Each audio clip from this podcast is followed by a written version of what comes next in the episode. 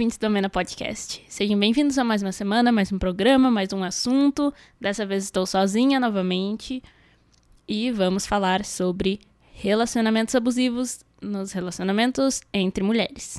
Mas antes, eu queria lembrar vocês que esse é um podcast nascido de um canal que também se chama Amena. Se vocês digitarem só Amena, vocês encontram. Tô voltando a postar vídeos lá, fazia um tempinho que eu não postava, mas lembrei que é legal e comecei a postar de novo. Então procurem lá, essa semana já teve vídeo.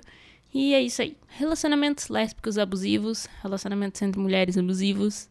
Às vezes a gente esquece que relacionamentos entre mulheres também podem ser abusivos. Não sei, na verdade, por que, que a gente esquece. Eu acho que qualquer, qualquer mulher que já tenha passado por essa experiência sabe muito bem que é perfeitamente possível. Não tem nada que impeça uma coisa dessas. Não tem. E para completar essa situação, né? Eu já vivi alguns desses relacionamentos, posso garantir para vocês que é bem ruim. E eu acho que aqui a gente pode conversar sobre como eles se desenvolvem, o que a gente pode fazer para fugir deles, como identificar, principalmente, porque às vezes a gente não sabe e é muito difícil, é muito doloroso para para a pessoa envolvida, para a vítima na situação, identificar que está passando por um problema desses, né? E sair dessa situação às vezes é muito complicado. Aqui eu espero que a gente consiga construir um papo em que vai te acender uma centelha, assim, caso vocês tenham um relacionamento problemático. Para construir a pauta com vocês, eu pedi alguns relatos, pedi para que me enviassem histórias e vou ler alguma dessas histórias para vocês. Assim a gente pode construir juntas esse programa e conversar sobre outras uh, situações que não foram as que foram vividas exclusivamente por mim, né? Porque às vezes é complicado, né? Ficar aí, falar só sobre o que eu vivi, etc. Uma hora vai acabar, né? As coisas que eu vivi. Não posso falar só de mim aqui também nesse programa. Primeiro vou começar mais levinho, depois vou aumentando aqui a intensidade desses relatos, porque tem relatos tristes, tem um relato bem triste, então fica aí, ouve todo o programa. Não desista desse programa, vai escutando, sei que tu não tá fazendo nada aí, tá aí tomando café, tá pegando um trem, tá fazendo alguma coisa que te permite ficar um tempo aqui comigo, então não tenha pressa para desligar esse programa. Namorei uma pessoa que me proibia de fazer amigos, e os poucos que eu tinha, ela ainda criticava, porque segundo ela, Todas as meninas que eu tinha amizade poderiam ficar comigo. Saí desse relacionamento e entrei em outro abusivo. Mas nesse eu fiquei totalmente inerte. Não sabia bem como agir com as crises de ciúme da pessoa. Só pude cortar o cabelo depois que terminei esse relacionamento, porque ela queria o estereótipo mais masculino entre, entre várias coisas. Acho que ela queria para ela, né? Pelo que eu entendi. Pois é. Aqui, eu não sei muito bem como que a gente vai fazer essa separação, mas eu acho que, que tem uma, uma divisão que não é muito nítida, claro, entre relacionamento abusivo e relacionamento tóxico. Eu, por que, que eu vou fazer essa separação? Porque eu acho que tem relacionamento que é ruim para as duas pessoas. Que ele não é um relacionamento saudável, ele não é um relacionamento que constrói coisas, ele não é um relacionamento que te ajuda na vida, mas nenhuma dessas duas pessoas precisa ser necessariamente abusiva. Nesse sentido, como essa mulher mandou aqui, que a menina não deixava ela cortar o cabelo e não deixava ter amigo e não sei o que. Meu, abusivo. 200% abusivo. Eu não tenho a menor dúvida disso. Pessoa começar a controlar os teus atos, começar a dizer com quem tu pode andar, com quem tu não pode, como tu tem que usar o teu cabelo e etc. Eu acho que não tem a menor dúvida de que esse é um relacionamento abusivo. E aí já é um bom sinal, né? Que eu acho até que tem gente que é mais bruta nesse sentido. De ser bem direta na, na sua abusividade, digamos assim. Do tipo, não deixe tu cortar o cabelo, não deixe tu usar essa roupa, não deixe tu sair com essa pessoa, não deixe pipipi popopó. Esse, esse tipo de relacionamento é mais, é mais direto, assim. É mais fácil de identificar, talvez. Não sei se pra pessoa que tá dentro do relacionamento, porque às vezes a gente fica meio tapada mesmo. Digo por experiência própria. Mas para quem tá de fora, talvez seja mais fácil de identificar, né? Então, tipo. Mas tem aquela pessoa que começa a controlar isso mas começa a controlar pelas beiradas, entendeu? Porque a pessoa que é abusiva, ela que vai comer o cérebro da outra e deixar ela, assim, como essa mulher falou, inerte, às vezes ela sabe muito bem manipular. Porque as pessoas, é, essa pessoa que tende a ser a abusiva do relacionamento, ela sabe manipular, entendeu? Ela, ela descobre um padrão no relacionamento, que eu acho que, os, que relacionamentos muito longos, eles. Às vezes não precisa nem ser muito longo, mas os relacionamentos eles tendem a criar padrões, né? esse padrão começa a se repetir tanto que ele já fica bem formadinho, assim. Então a pessoa já entendeu como que ela faz para te manipular, sabe? Ela já entendeu por onde que ela tem que entrar, por qual por onde ela tem que começar a conversa, por onde ela tem que sair da conversa. Então ela pode muito bem começar a manipular a tua cabeça. A ponto dela, por exemplo, se ela não quiser que tu corte o cabelo ou que tu saia com a pessoa, ela não vai te dizer diretamente: Eu não quero que tu corte o cabelo. Ela vai começar a te, a te dar umas voltas, entendeu? A ponto que talvez tu comece a acreditar que tu vai ficar feia, ou que tu vai ficar menos atraente, ou que tu que ela não vai mais gostar de ti. Mas nada disso com frases ditas uh, direto, entendeu? A pessoa não precisa de dizer, dizer isso diretamente. Tu vai, tu vai pegar isso tu vai começar a absorver isso tanto que a longo prazo a tua autoestima vai estar tá muito cagada. Tu vai se ver dependente dessa pessoa para conduzir a tua autoestima. E eu acho que isso é um relacionamento abusivo. Vejam esse outro relato aqui, por favor. Eu estava em uma relação bem nociva. Me sentia angustiada cada vez que não podia fazer coisas que ela não estava ou conversar com a minha irmã por dois minutos que ela me ligava por estar distante. Na última noite foi um inferno. Ela me xingava de todos os nomes possíveis, me ligava e dizia que ia me sequestrar. Foram 12 horas de ameaças. E aí, um dia que eu estava sozinha, ela apareceu na minha casa e disse que se eu não atendesse ia fazer um escândalo. Nunca tinha sentido esse medo de uma mulher. Demorei um tempo para me entender lésbica. Foi uma conversa pesada. Esses dias passaram e ela continuava a tentar fazer contato. A família dela fazia o mesmo. Pensei que nunca fosse acabar. Bloqueei de tudo. Primeira vez que fiz isso. Respirei fundo torci para ela nunca mais aparecer. Eu fiz uma coisa meio louca aqui, que foi o seguinte, eu não li os relatos antes de lê-los aqui para vocês. Então não sei nem o que dizer quanto a esse relato, né? Chega a me dar um, uma coisa, um frio na espinha, meu Deus do céu. Olha, eu já ouvi muitos relatos violentos. E eu acho que isso, isso é bem bizarro. Porque, porque a gente nem chega a conversar sobre isso, né? Tipo, relatos violentos, assim. Ah, tem muitos relatos de violência psicológica em relacionamentos amorosos, relacionamentos entre duas mulheres, com certeza. Porque, porque existe. Mas também existe a violência física. Tudo bem, ele foi psicológico, né? Pelo que ela falou aqui, não teve uma agressão física. Mas tu não sair de casa, tu não poder sair de casa com medo, com, se sentindo ameaçada, e como que a gente conversa sobre isso, sabe? Eu já ouvi relatos de, de relacionamentos lésbicos de mulheres sendo agressivas a ponto de ameaçar matar, de queimar, de ameaçar a vida. E ao mesmo tempo, essa pessoa, essa pessoa, a agressora, ser defendida na, nas suas rodas de amigos, das pessoas dizerem, ah, ela tem problema com, com a raiva dela, ela não sabe controlar e não sei o quê. Tem uma coisa que eu falei no podcast aqui, que era o podcast sobre. Eu acho que foi o podcast sobre vida amorosa. Algum deles. Algum desses vários podcasts que eu falei sobre vida amorosa, não vou lembrar qual deles agora. Eu falei que as próprias pessoas deveriam fazer uma avaliação se elas têm condição de estar num relacionamento amoroso, né? Se tu vai largar essa desculpinha de que tu tem problemas com a tua raiva, que tu não sabe lidar direito com a tua raiva e que não sei o que, tu definitivamente deveria se botar numa posição de que tu não deve ter um relacionamento amoroso. E eu vou falar isso com, assim, ó, sendo bem franca. Tem gente que procura ajuda psicológica, que eu acho que é o que todo mundo deveria fazer, né? Todo mundo, eu digo assim, todo mundo que puder pisar numa sala de psicóloga deveria ir. Mas a pessoa que é violenta nesse ponto e depois vem dizer que tem problema com raiva, que não sabe controlar direito o que tá fazendo, que não sei o que, meu querido, tu não devia nem estar tá namorando então. Porque não tem ser humano no mundo que precise aturar isso, sabe? que precisa entender que tu não vai conseguir lidar com não sei o quê. É, eu sinceramente acho que primeiro a gente tem que resolver as nossas coisas internas para depois partir para um relacionamento amoroso. Relacionamentos com todas as pessoas podem ser bem complicados, não precisa necessariamente ser amoroso, né? Mas o relacionamento amoroso, ele é um, um o que mais dá problema normalmente, porque é o que mais afeta os nervos das pessoas. Mas ele também é um relacionamento em que duas pessoas que não têm nada a ver uma com a outra, que não estavam na vida uma da outra até então, que não têm motivo para estarem juntas, deliberadamente decidem estar juntas. No momento que tu decide estar junto com uma pessoa, eu acho que vale a reflexão. Por que, que eu vou me unir a essa pessoa? Por que, que eu vou escolher ver ela uma, duas, três vezes por semana? Uma, duas, três vezes por mês, sei lá. Por que, que eu vou escolher viver com essa pessoa? Botar ela na minha vida dar um cargo para ela na minha vida, digamos assim, né? Dar um rótulo para ela. Se eu não vou fazer bem para essa pessoa.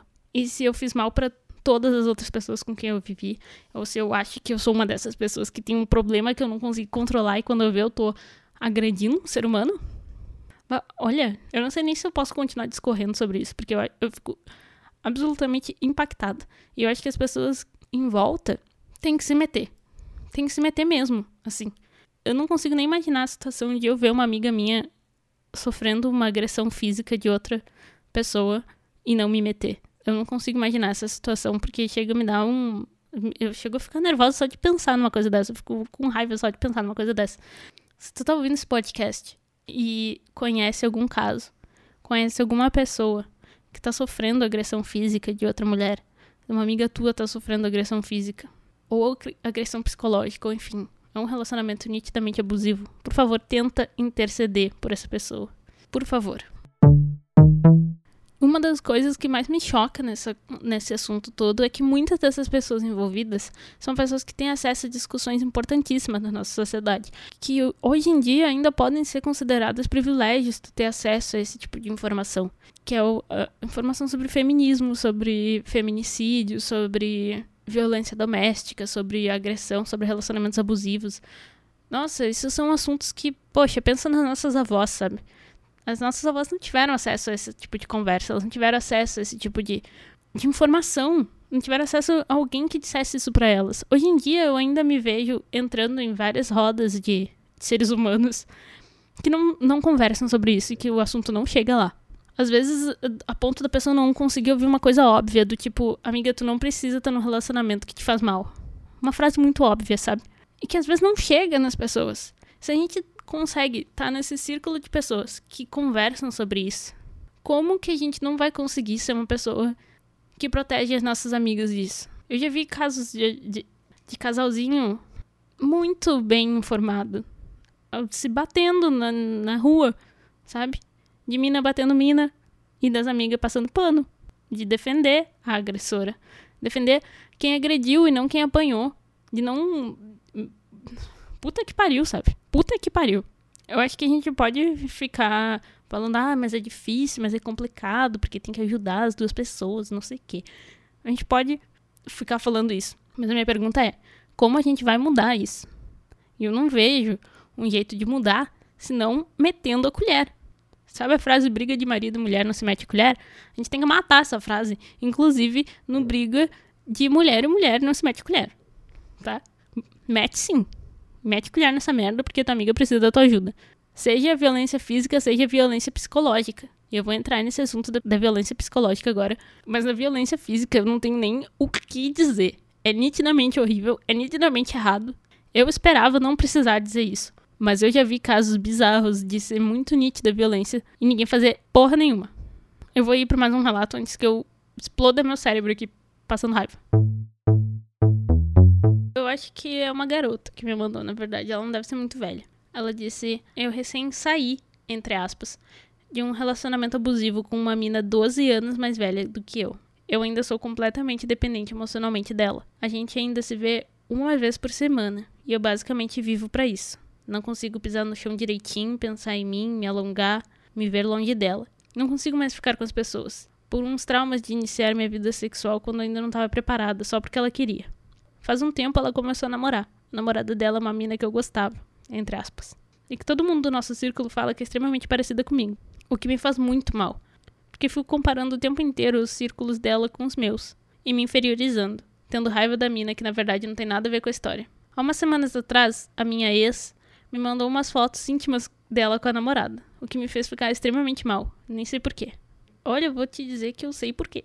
A gente se vê em alguns grupos da mocidade espírita, onde ela é uma pessoa totalmente ativa e participativa, e que ninguém nunca iria pensar que ela é uma pessoa abusiva nos relacionamentos. Enfim, não sei o que fazer, não consigo me expressar nem, nem um pouco na mocidade. Me sinto extremamente culpada, com saudade, perdida no meio de tudo isso. Pessoalmente, esse foi o relato que mais me tocou, porque ela me mandou essa, esse relato me pedindo ajuda. E ela focou mais em perguntar em relacionamentos abusivos com pessoas mais velhas. Mas eu acho que esse relato inteiro ele se aplica a relacionamentos e não precisa envolver uma pessoa mais velha. Mas, mas tem um, um porém aí. Eu acho que relacionamentos com uma grande diferença de idade, como essa mina que se envolveu com uma mulher 12 anos mais velha que ela, esses relacionamentos eles tendem eles são lugares propícios, lugares férteis para um relacionamento abusivo. Principalmente porque não é uma pessoa do tipo, Ah, eu tenho 40 anos e ela tem 52. Eu tenho 30 e ela tem 42. É tipo, essa guria falou aqui, com todas as letras, que ela começou a vida sexual dela sem estar preparada por isso, porque essa mulher queria. Então, se essa mulher tinha, sei lá, 30 e poucos anos e ela tinha quase 20, não sei, vou chutar aqui. É uma coisa que eu acho muito bizarra, porque é um, é um lugar muito fértil para um relacionamento abusivo, e eu vou explicar por quê. Quando tu tá numa situação onde tu não é um adulto pleno ainda, e eu digo um adulto pleno no sentido de independente, que se conhece, que ganha o próprio dinheiro, que saiu da escola e etc. Tu tá passando por uma fase de mudança da tua vida. Que essa fase, assim, sei lá, entre 17 e 20 e poucos anos, que eu acho que é uma das fases que a gente mais aprende. Se tu se envolve num relacionamento com uma pessoa que já passou por isso, tu pode ser uma pessoa que pode muito bem ser muito dependente emocionalmente. Porque tu ainda não descobriu os teus limites. Tu ainda pode ser uma pessoa muito, como é que eu posso dizer, intensa amorosamente. Porque uma, uma grande característica do adolescente é ser muito intenso nas paixões, né? E eu acho que a gente aprende a dosar essa, essa intensidade com a vida, né? Tipo, a gente vai. A gente vai aprendendo os limites da nossa intensidade. A gente vai aprendendo quando a gente tá sendo intenso demais ou quando não tá, e etc. E a pessoa que, que já tá lá 12 anos na tua frente, ela já aprendeu tudo isso. Inclusive, ela já sabe como te guiar. Tu meio que fica na mão da pessoa querer ou não te manipular. Eu não tô dizendo que todas as pessoas mais velhas vão querer manipular ou são capazes de manipular. Mas eu acho que boa parte é porque ela já passou por esse tipo de coisa. Não tô querendo julgar quem namora gente mais velha. Mas eu acho que a pessoa mais velha. Enfim, qualquer pessoa que tá num relacionamento, né? Vamos combinar. Essa, as duas pessoas têm, têm que assumir o compromisso de não manipular a outra pessoa. De não fazer mal para essa pessoa. E para vocês não acharem que eu não sei do que eu tô falando. Eu vivi um relacionamento esquisito assim, quando eu tinha uns 16 anos. Eu namorei uma mina que tinha uns 23, 24. Nem era 12 anos mais velha que eu. E também não foi minha primeira namorada. comecei cedo a namorar, né? Eu não sei, primeiramente, hoje em dia eu fico pensando o que uma mina de 24 anos quer com alguém de 16, 17 anos. Sei lá. Não sei mesmo. Mas acontecia coisas muito parecidas com os relatos que a gente leu aqui. Por exemplo, não quer que eu veja tal amiga. O tempo inteiro que eu namorei com ela, eu não pude ver uma amiga em especial porque ela tinha ciúmes dela. Então, tipo, eu abdiquei da minha amizade. Por quê? Porque eu fui manipulada, né? Não tô dizendo que eu, que eu era perfeita no meu relacionamento, porque, embora eu fosse muito legal, tá? Eu, eu era uma. Eu era trouxa, mas eu era muito legal. Mas mesmo assim, tipo. Tu tá namorando alguém muito mais novo que tu. É óbvio que essa pessoa não vai ser tão madura quanto tu. É óbvio que não vai. Não adianta tu ficar pensando, ah, não, mas ela é tão madura quanto. Não é. Não é. E sei lá, eu, deve, eu deveria estar namorando outro adolescente que nem eu pra gente ser idiota junto, sabe? Mas não, eu tava namorando alguém que já era autossuficiente, que tinha um emprego, que não sei o que, que tinha uma lábia muito boa, que conseguia me manipular. Então o que acontecia? Eu fiquei sem ver minha amiga, fiquei sem abraçar meus amigos, fiquei sem ir sei lá onde. Um milhão de situações esquisitas, porque eu era manipulada. Daí tinha ciúme de todo mundo, tinha ciúme dos meus amigos, controlava o que eu fazia, o que eu vestia, onde eu ia, não sei o que. Era ciumenta para um caralho. Daí eu comecei a criar uma noia com enriquecimento. Desde aquela época. Do tipo, por quê? Porque eu tomei um chifre bem lindo nesse relacionamento. Também mesmo. Porque o que aconteceu foi o seguinte: ela não gostava da minha ex. Mas era é, é uma cidade pequena, todo mundo se conhecia. Enfim, ela ficava falando da minha ex, porque não sei o quê, porque não sei como é que tu namorou aquela mina, não sei o quê. Eu nem conversava mais com a minha ex. Ela só ficava me implicando mesmo. Daí um belo dia, eu disse, ah, eu vou no aniversário do fulano. Daí ela disse, ah, eu não, eu não vou ir. Ah, quem sabe a gente não vai, não sei o quê. Eu, tá. Não fui, fiquei em casa jogando videogame. Não fui no aniversário. Porque ela não ia ir. O que aconteceu? Ela foi. Ela mandou uma mensagem depois, ai, ah, mudei de ideia, tô aqui. Segui minha vida, fiquei em casa jogando videogame, não saí. No dia seguinte, ela mandou uma mensagem dizendo a gente precisa conversar. Eu, ih, tá. tá bom, fui lá na casa dela. Ela me disse, ah, eu fiquei com a tua ex. Sim, ela me traiu com a minha ex. Que ela ficava criticando. Ela ficou, ah, a gente vai ter que terminar porque. Porque eu te traí, isso é inaceitável, não sei o quê. Pipipipopopó. Eu não consigo ter a clareza suficiente hoje para identificar se ela tava dizendo que tinha que terminar comigo porque me traiu, pra eu ficar triste que ela queria terminar comigo e perdoar a traição, ou se ela realmente acreditava isso. Eu não sei dizer, tá? Mas o que eu sei dizer é que eu perdoei, sem nenhum tipo de problema, a traição. Inclusive, para mim isso não é o pior. Eu acho que traição não é nem o pior que tu pode fazer com um ser humano. E eu acho que desde, desde aquela época eu já achava isso, porque eu, eu perdoei. Mas, tipo, eu fiquei, eu fiquei encucada com isso, com, com a quantidade de ciúme que ela tinha. Porque eu fiquei pensando, bom, talvez ela seja tão ciumenta porque ela acha que eu sou que nem ela. E, e, de, e desde então eu não consigo mais tirar essa teoria da minha cabeça. Como que eu terminei com essa mina? Ela terminou comigo. Fim. Foi isso. Eu não sei se eu, com aquela idade, conseguiria escapar desse relacionamento. Eu acho que não. Eu acho que eu ficaria bem presa a ele. E isso é a grandíssima merda dos relacionamentos abusivos. Tu não, tu não, tu não vê eles, tu não enxerga eles da maneira que as outras pessoas de fora podem ver. E eu acho que tem um, uma grande lição nesse sentido. Porque voltando aqui pro relato dessa moça, ela disse assim: que ela vive para ver a mulher, que ela era muito dependente emocionalmente, que ela vê a mulher regularmente dentro da igreja que ela vai, dentro do encontro da religião dela, da mocidade espírita que ela disse aqui. Ela vê a mulher, que a mulher é influente nesse meio. Sente saudades, que a mulher já tá namorando uma pessoa parecida com ela. Que ela mandou fotos íntimas do casal. Meu, pelo amor de Deus, eu tô brava com essa mulher. Eu acho que a gente tem que pensar de maneira prática em alguns sentidos da vida. Embora a gente tenha que, que resolver algumas coisas internamente, na nossa cabeça, a gente sempre precisa botar alguma coisa em prática. Eu já passei por relacionamentos com muita dependência emocional, que é uma merda, é uma gigantesca de uma merda, mas, mas, o que resolveu foi me afastar. Porque a gente esquece quando a gente se envolve num relacionamento amoroso muito pesado, num relacionamento amoroso complicado, num relacionamento amoroso uh, destrutivo, a gente esquece que, que a gente é um ser independente. E eu descobri isso na prática. Tipo, de descobrir que não é o fim do mundo, sabe? Não é o fim do mundo. E isso é o que mais atrapalha. Isso foi o que mais me atrapalhou na época, na hora de resolver esse problema meu. O que mais me atrapalhou foi porque eu não conseguia ver um futuro sem ela, sabe? Eu não conseguia olhar depois do horizonte. Parecia que não tinha mais horizonte, que acabou. Então tudo que eu fazia não tinha sentido. Se eu ia numa peça que me emocionava, não tinha sentido, porque eu não podia contar para ela, porque eu não podia ver com ela, porque eu não podia assistir com ela, porque eu não podia nada, entendeu? Eu lembro de ir numa peça que foi muito legal. Isso que eu tô falando foi mesmo relacionamento com essa menina mais velha, tá? Foi outro relacionamento, mas que foi o que mais dependia emocionalmente. Eu lembro que eu fui numa peça e eu pensei, pô, esse, essa peça me emocionou. E logo depois que a peça me emocionou, perdeu todo o sentido todo sentido. E eu lembro que eu passei meses. Meu, quem é mais, mais seguro de si ou que nunca passou por isso vai me achar ridícula e vai achar ridículo, porque parece ridículo para quem nunca passou por uma situação dessa. Mas eu consigo entender a dor, porque eu lembro que eu passei meses da minha vida parecendo que eu tava queimada. Eu juro, a sensação era essa, que a minha pele tava toda queimada eu acordava sentindo dor, eu ia dormir sentindo dor.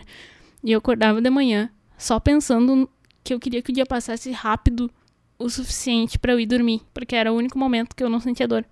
E daí quando eu acordava, tinha um segundo do dia que eu esquecia de tudo que tinha acontecido. E daí quando eu lembrava, era a pior sensação do universo. Parece muito dramático. É muito dramático. Aí que tá, eu acho que isso não tem nada a ver com amor, sabe? Isso tem a ver com dependência. Tem a ver com, com abstinência. Que a pessoa, ela, ela era uma fonte de prazer pro teu cérebro, mesmo que fosse uma fonte ruim mesmo que fosse uma fonte que te fizesse sofrer. E quando essa fonte cessa, tu passa por uma abstinência. E aí é que tá. O único jeito de parar com isso é se afastar da pessoa. É não ver mais rede social, é não falar com a pessoa, é bloquear ela em tudo que tu puder. Se tu puder fingir que essa pessoa não existe, que ela sumiu, que ela morreu, melhor. Porque não tem outro jeito. Não tem como tu se afastar aos poucos, não tem como tu. Eu acho que não tem. Eu acho que vai doer pra caralho, vai ser ruim. Mas se eu pudesse dar um conselho para essa moça que mandou esse relato, seria troca de grupo espírita. Para de ver essa mulher, para de falar com ela. Não dá mais abertura. Ela nitidamente. Eu não sei o contexto que ela mandou essas fotos íntimas, por exemplo. Mas é, deve ser uma pessoa manipuladora, sabe? Carismática, pelo que ela falou. E manipuladora. Que quer saber que tu tá mal por ela. Que quer te ter na mão, de alguma forma. Eu acho que tem relacionamentos por exemplo, que são abusivos e tem relacionamentos que são tóxicos, como eu falei no início. São relacionamentos que fazem mal para as duas pessoas, que não necessariamente existe, envolve alguma maldade de alguma das envolvidas, né? Tipo, sei lá, digamos que um casal não consegue sair separado, não consegue fazer nada separado, e daí os dois, as duas pessoas se, se, se sabotam, sabotam uma a outra, porque elas estão se codependendo muito. Talvez isso dê certo, enquanto as duas caminhem juntas como casal. Mas pode acontecer desse meio começar a se tornar uma bola não muito produtiva para as duas. Porque, assim, eu já vivi alguns relacionamentos que eu não considero. que eu não considero abusivos, mas eu considero tóxicos. Que se torna um ambiente onde tu não tá feliz, onde tu não deveria estar tá ali. E se não tem como consertar, então é um ambiente que tu não deveria estar. Tá. Hoje em dia, o que eu digo, o que eu penso para as pessoas, não é necessariamente o que eu digo para elas, mas o que eu penso muitas vezes é o seguinte: sai disso, termina. Termina com essa pessoa. Por que que tu tá num relacionamento meia boca? Eu acho que a gente é tão tão completo sabe? A gente é tão autossuficiente que a gente não precisa estar num relacionamento meia boca. Não precisa. E eu digo isso, eu, Fernanda Reis, porque eu sou uma pessoa que não desiste fácil. Parece contraditório, sim. Mas quando eu tô, quando eu tô num relacionamento, por isso que eu penso dez vezes antes de entrar num relacionamento hoje em dia, mas tipo, eu sou uma pessoa que eu sempre dou mais uma chance, sabe? Eu nunca sou a pessoa que termina. Sou sempre a pessoa que termina comigo. Porque eu sempre dou mais uma chance. Mas hoje em dia, eu fico pensando, por que diabos as pessoas se envolvem, entram num relacionamento, continuam nesse relacionamento, se elas estão tristes? Por que caralhos? Se tu tá triste nessa merda, se vocês só brigam, se ninguém faz bem para ninguém. Eu já vi muitos relacionamentos onde não dava para dizer quem era a pessoa abusiva e quem era abusada, porque era mútuo. E quando é mútuo, não anula não anula o, o que tá acontecendo, sabe? Não é porque é mútuo que é menos ruim. As duas pessoas vão sair feridas, vão sair sequeladas desse relacionamento. Eu digo com convicção, cara ouvinte. As pessoas vão sair sequeladas dessa merda. Com medo nos próximos relacionamentos. E se não fizerem a devida reflexão sobre o que erraram, o que, o que aprenderam nesse relacionamento, vão continuar repetindo padrões. Eu acho que, que é muito difícil fazer isso dentro, estando tão imerso dentro de um relacionamento, é muito complicado fazer isso, eu sei que é. Por isso que o acompanhamento psicológico às vezes é muito útil, porque tu consegue ver coisas de fora que, que podem ajudar praticamente no teu relacionamento. Digamos que tu goste muito da pessoa e etc e tal. Mas eu vou dizer uma coisa aqui para vocês, caso vocês estejam pensando se devem ou não terminar um relacionamento que vocês estão. Depois de um tempo, não faz mais falta. Essa pessoa, ela não vai mais fazer falta na tua vida. Tu vai se acostumar com a ausência dela.